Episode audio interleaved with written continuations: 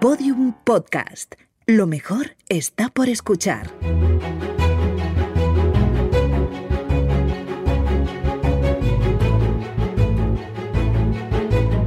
Historia de España para selectividad. Un podcast de Juan Jesús Pleguezuelos.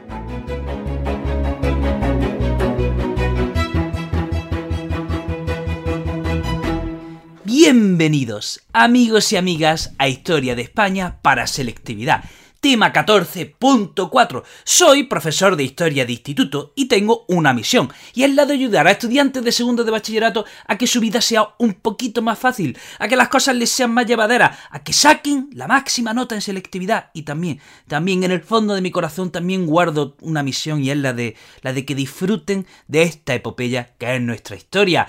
Vamos a hablar de las consecuencias de la crisis del 98 en el ámbito político, económico y social. Ya hemos hablado en otro episodio de lo que fue el desastre del 98, pero recordemos alguna idea. España en el siglo XVI era un gran imperio que digamos dominaba medio mundo, pero a lo largo de los siglos, pasito a pasito va perdiendo un territorio aquí, otro territorio allá, la economía poco a poco va empeorando, hasta que llegamos al siglo XIX y a comienzos del siglo XIX, en la década de 1820, se independizan las colonias americanas, las colonias latinoamericanas. Bueno, no todas, no todas, pero casi todas, casi todas. Y llegamos a finales del siglo XIX y a España solo le quedaban Cuba, Puerto Rico y Filipinas como territorio de ultramar. Sucedió que para perder Cuba hubo, fueron necesarias tres guerras.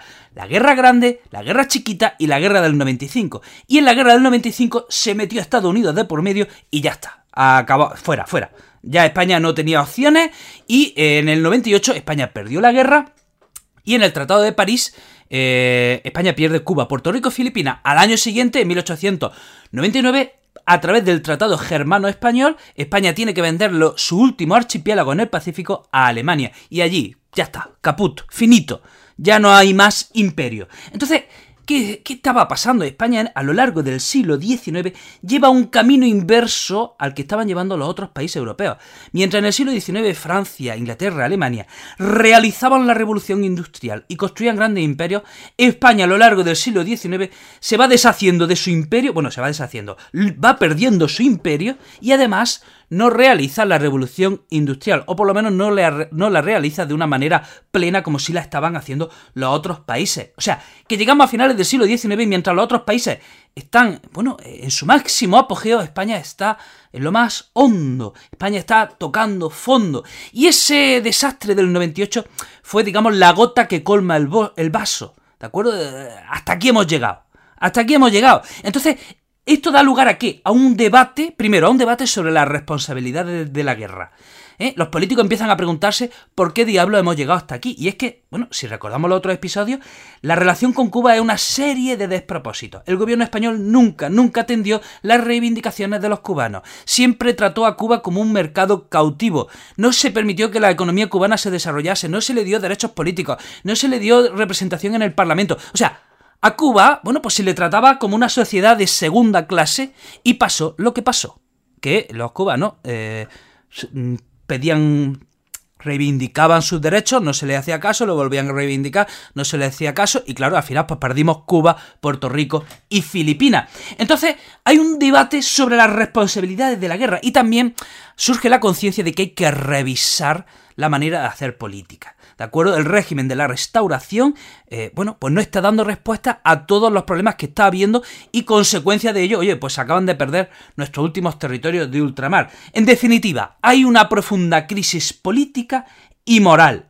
Y ahora, vamos a hablar de las repercusiones económicas. Miren, si yo a ustedes les pregunto, ¿la pérdida de Cuba, Puerto Rico y Filipinas tuvo serias consecuencias económicas? ¿Fueron graves las consecuencias económicas? ¿Qué responderían? ¿Que sí o que no? Pues de manera intuitiva todos diríamos que, por su, que debió ser un golpe a la economía española. Pues resulta que no que las repercusiones económicas no fueron muy graves o casi casi ni se notaron. Entre otras cosas porque, bueno, para que nos entendamos, España ya estaba mal, o sea, España ya era una sociedad rural, España era una sociedad cuya economía dependía de la agricultura, entonces que se perdieran Cuba, Puerto Rico y Filipinas, pues, pues, si ya se estaba mal, peor no se podía estar, no había industria, o sea que, que la cosa más o menos siguió igual. De hecho, hasta cierto punto a lo mejor tuvo algún aspecto positivo. Por un lado, se, se dejaron de mantener costosas guerras, o sea, repito, la guerra de Cuba no, no fue una guerra de Cuba, fueron tres guerras de Cuba ¿eh? O sea, que España, por un lado, deja de tener que mantener una costosa guerra. Por otro lado, los empresarios que estaban allí en Cuba, los empresarios españoles, tienen que volverse a España, repatrian sus capitales y empiezan ahora a invertir en España. Y hubo cultivos que tuvieron un auge como fue el cultivo de la remolacha. Luego, las consecuencias políticas. Bueno, pues el sistema político, bueno, entra en crisis. El sistema de la restauración eh, ahora mismo vive su peor momento. Eh, Sagasta, que era el partido... Eh, ¿De qué partido era líder Mateo Sagasta? Muy bien, era líder del Partido Liberal. Bueno, pues Sagasta tiene que dimitir y tanto su partido como el gobierno pues tienen, sufren severas críticas. Y esta crisis política tiene, pues, bueno, pues dos repercusiones, una muy buena y otra, otra no tan buena para España. Miren, ¿cuál es esa consecuencia buena? Pues el regeneracionismo. Ahora hablaremos del del regeneracionismo. ¿Y cuál es la otra consecuencia que todos los días vemos en el telediario? Pues los, nacionalismos periféricos. Es ahora cuando se pierden Cuba, Puerto Rico y Filipinas que surgen los nacionalismos eh, periféricos, especialmente el catalán y el, y el, vasco. ¿Qué tenían en común estas dos regiones? Que eran las dos únicas regiones industrializadas de España en ese momento. Es verdad que Andalucía tenía un poquito de industria, sobre todo en la región de Málaga, pero especialmente la industria española estaba en Cataluña y País Vasco. Y es ahora, cuando se pierde Cuba, Puerto Rico y Filipinas, que surgen los nacionalismos en estas dos regiones y, eh, bueno, ha llegado hasta la fecha de hoy, pero es ahora, en el origen, la crisis, una de las... La crisis del 98, una de sus grandes consecuencias es esta, es esta, ¿eh? el surgimiento de los nacionalismos que llega hasta la fecha de hoy. Repercusiones, vamos a hablar de las repercusiones morales e ideológicas. Bueno, pues España queda como una potencia secundaria. ¿eh? La sociedad se convence de que tenemos una serie de políticos absolutamente corruptos. Los partidos que no eran dinásticos, es decir, teníamos dos partidos dinásticos, el conservador y el, liberal. Bueno, pues ahora los partidos que no son dinásticos tienen un gran auge, ¿de acuerdo? Y son muy, muy críticos con el sistema. Y, mm, paradójicamente, España vive una, su segunda edad de oro en las letras. Surge la generación del 98 con un tal Pío Baroja, Unamuno, eh, Machado, Azorín, que hacen de que, inician en España una segunda época de esplendor literaria. Es curioso, ¿no? Que, que cuando peor íbamos en lo político y en lo económico, en lo cultural, bueno, estábamos pues, casi mejor que nunca después de, lo, después de la época del siglo de oro. Y también, pues esa generación del 98 reflexiona sobre los males de España, sobre los males de nuestra patria y por qué hemos llegado hasta donde hemos llegado. Vamos a hablar ahora del regeneracionismo. Bueno, ¿qué es el regeneracionismo? Un movimiento intelectual que se preguntaba por las causas del hundimiento y por los medios mm, que por los medios necesarios para sacar a España a flote. Y este regeneracionismo va unido a la institución libre de enseñanza. La institución libre de enseñanza era una escuela que para la época, para la época era muy bueno, para la época, Incluso hoy día, los métodos pedagógicos de la institución libre de enseñanza, incluso hoy día resultan modernos. Incluso hoy día nos parecen muy, muy avanzados. ¿Quién eran los máximos representantes del regeneracionismo? Teníamos, tenemos a Macías Picabea y sobre todo a Joaquín Costa, que escribió un libro llamado Oligarquía y Caciquismo y proponía lo siguiente.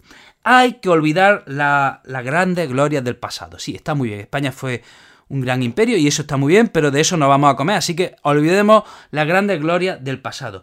Tenemos que reactivar el campo, hacer una agricultura mm, productiva y también tenemos que reactivar la educación. Y es muy importante, muy importante. Gracias a eso se podrá atajar los males del país. Entonces, ¿qué propone el regeneracionismo? Bueno, pues el, el regeneracionismo propone reformar las estructuras del país. Por ejemplo, en el ámbito político, hay que acabar con el caciquismo. Es necesario acabar con el caciquismo, es necesario acabar con la oligarquía, es necesario que haya una clase media potente. ¿Cómo lo conseguimos? Como hemos dicho antes, a través de la educación. ¿De acuerdo? Con un buen sistema educativo podremos tener una clase media fuerte para acabar con el caciquismo y con la oligarquía. En el ámbito económico se propone una política hidrográfica que lleve el regadío a todas partes ¿eh? y se moderniza así la agricultura. Y en el ámbito social se propone, como hemos dicho antes, eh, mejorar la educación, mejorar el sistema eh, educativo. Entonces, ¿qué pasa? Que estos planteamientos calan en los partidos y a comienzos del siglo XX hay un tímido intento de reforma pero estos tímidos intentos de reforma del siglo XX, nada, que no, que no prosperan. De hecho, pues los problemas del país siguen ahí, o sea, siguen ahí y la cosa sigue empeorando. España luego se mete en Marruecos y salió trasquilada de Marruecos. Y la cosa siguió mal y hubo una dictadura y luego una república y luego otra guerra civil y luego una guerra civil y luego otra dictadura. Es decir, eh, esta crisis del 98 tuvo un largo epílogo eh, en el primer tercio del siglo XX que ya conocen y en el que seguiremos profundizando. Bueno, hasta aquí el programa de hoy, espero que te haya resultado interesante. Te recuerdo que tengo otros proyectos relacionados con la educación, que si quieres estar al tanto de todos ellos puedes seguirme en mis redes sociales, Facebook Juan Jesús Pleguezuelo, Instagram El Profesor Inquieto, Twitter El Profe Inquieto y TikTok El Profesor Inquieto. Te mando un abrazo enorme, te deseo lo mejor y nos vemos en el próximo episodio. Todos los episodios y contenidos adicionales en podiumpodcast.com. También puedes escucharnos en nuestros canales de Spotify, iTunes, iBox y Google Podcast y en nuestras aplicaciones disponibles para iOS y Android.